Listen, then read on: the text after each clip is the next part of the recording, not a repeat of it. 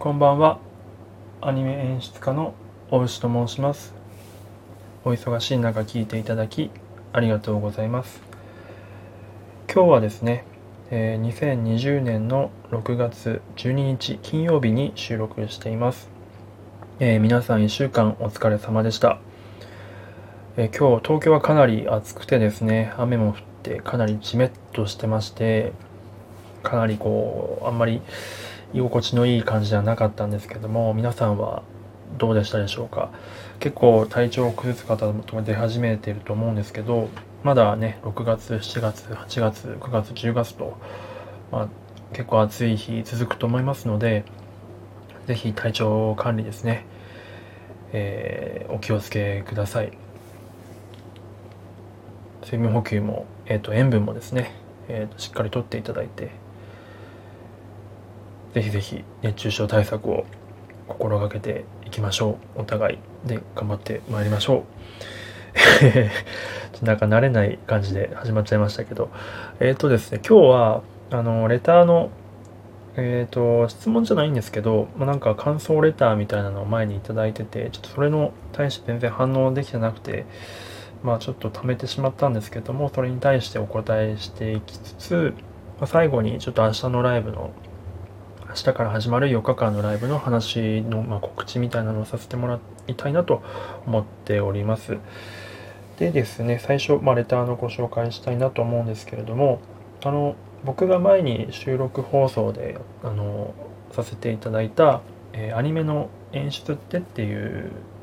そのアニメの演出に対していろいろとどういうものかっていうのを話した、え収録がありましてでそれに対してですね、えーと、レターをいただきました、え、読み上げます、え、演出家になりたいわけではないのですが、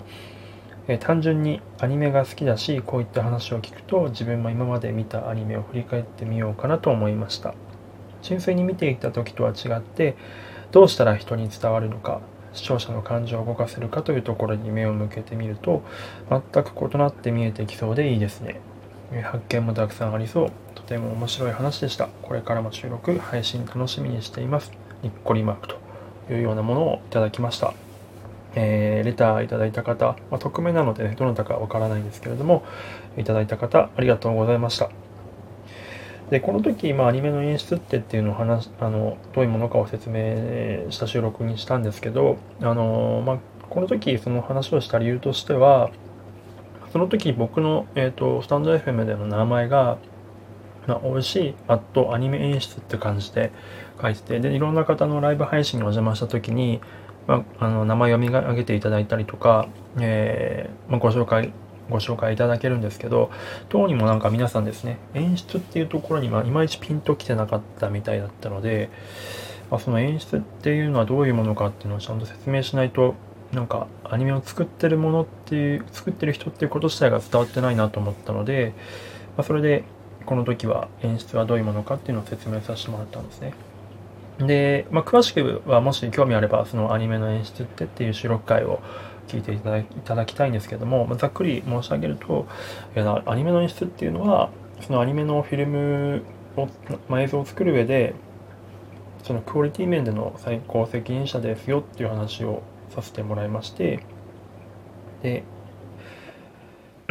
まあ、シナリオっていうですね、そのお話をテキストだけで書かれてるものが最初あるんですけど、台本みたいな感じで。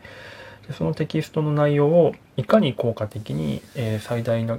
効果を発揮させて視聴者に喜んでもらえるかっていうところの手法とか手段を考えてそれを、え実行するっていうのが、まあ、演出の仕事ですっていう話をその時させてもらいました。まなので映像の一つ一つにですねどんな意味がここはどんな意味があるのって聞かれた時に、まあ、全部1から10まで理由を答えられるようになってないと演出はいけませんよねっていうところで、まあ、そういう演出を目指さなきゃいけないし、まあ、目指したいですって話をしたわけです。まあ、そんなこと言っておきながら、まあ、自分もそれが100%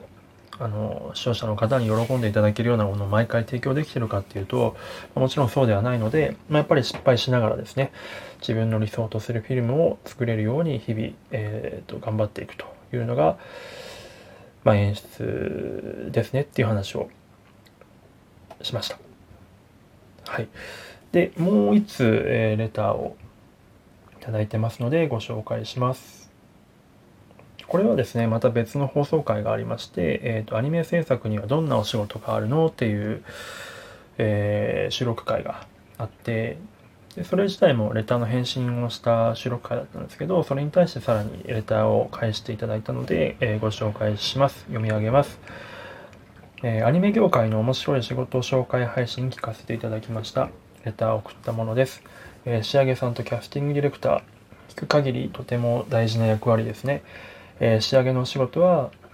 辻褄を合わせたり、職場の空気も読まないといけなそうで、かなり技術力、えー、コミュニケーション力が必要そう、えー、声優さんを決めるのも作品にとってかなり大きいことですよね。えー、たまにアニメを見ていて、この声優さんをキャスティングした人誰、えすごく合ってると思うことがあって、すごいなと思っていました。え推しクリエイター、以前より表立って名前を出してるような方が多い気がして、え最近よく見るのは、え今石さんとか寿司尾さんとかいらっしゃいますね。私も探してみます。えー、収録面白かったです。ありがとうございました。えー、あと、白箱見ますというふうに、えー、すごく長い文章でいただきました。とても本当に嬉しいですね。あのアニメ制作って、え結構ですね、まあ、細かくセクションが分かれてて、いろんな人がいて、たくさんの人数の人が関わってるんですよって話をしてるんですけど、まあ、その中でアニメーターとか、まあ、実際キャラクターを描く人とかですね。っていうのはまあよくイメージがつきやすいんですけど他にどういったお仕事があるんですかっていうようなこの時の質問レターだったのでえそれについてお答え当時させていただいてました。でこのレターいただいた方はその時あの映像犬には手を出すなっていうですね NHK でやってたえっ、ー、と高校のアニメうん、サークルですかね。アニメ制作サークルの、えっ、ー、と、ところを舞台にしたアニメの作り方とか、アニメの作る喜びみたいな、えー、すごく、え、ー、と、そういったその、ものを作るっていう意味ではすごいピュアな部分をかなり、えっ、と、フィーチャーした感じの、まあ、アニメがありましてすごく素敵なアニメなんですけどそれを見てものづくりの楽しさとかあのたなんですかね大切さとかっていうのを感じられたっていうことでで映像系はまあアニメーターとか背景とか監督とかあと音響とかですかね。その辺にかなり特化した、えー、フォーカスを当てた作品だったのでで、まあ、今回ご紹介今回というかその時ですねご紹介するとしたら、まあ、それ以外の部分をした方がいいかなと思って、まあ、仕上げっていうキャラクターに色を塗ったりとかするまあ、いろんな素材をクリーンアップしてですね、えー、仕上げていただく人たち仕上げさんという方と、まあ、とはその声優さん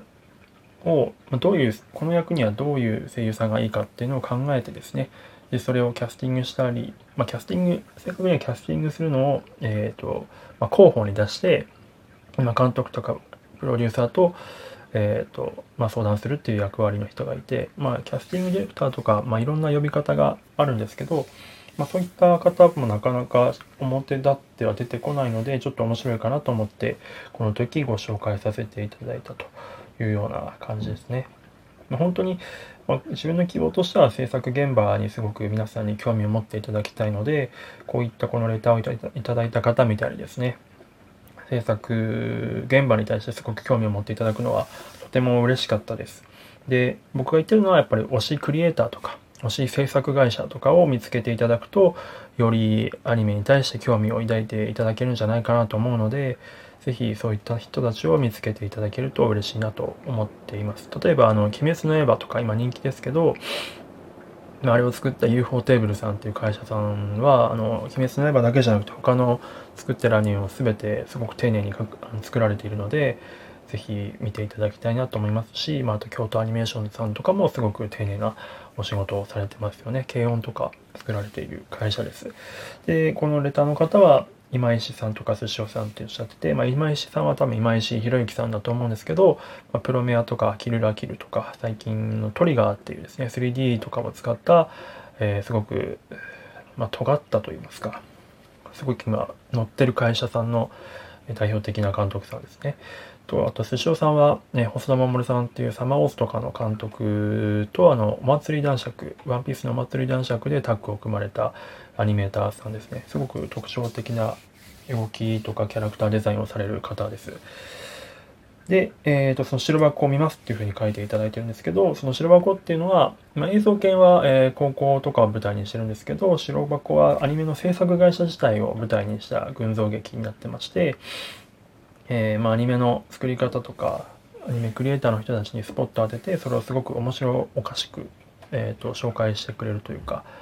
えー、のでで、アニメの作り方も概要とかはすごくわかるので、うんと、ぜひぜひって感じ、いつも、あの、いろんな方におすすめしてるアニメですので、もし興味ある方は見ていただきたいですし、僕もですね、このスタンド FM の収録の中で、まあ、今のところ3話分なんですけど、僕が D アニメストアで白箱を流しながらですね、もちろん音声とかは、あの、スタンド FM 内には流さないんですけど、僕があのイヤホンをして、それを見ながら、えーと、副音声的に、あの、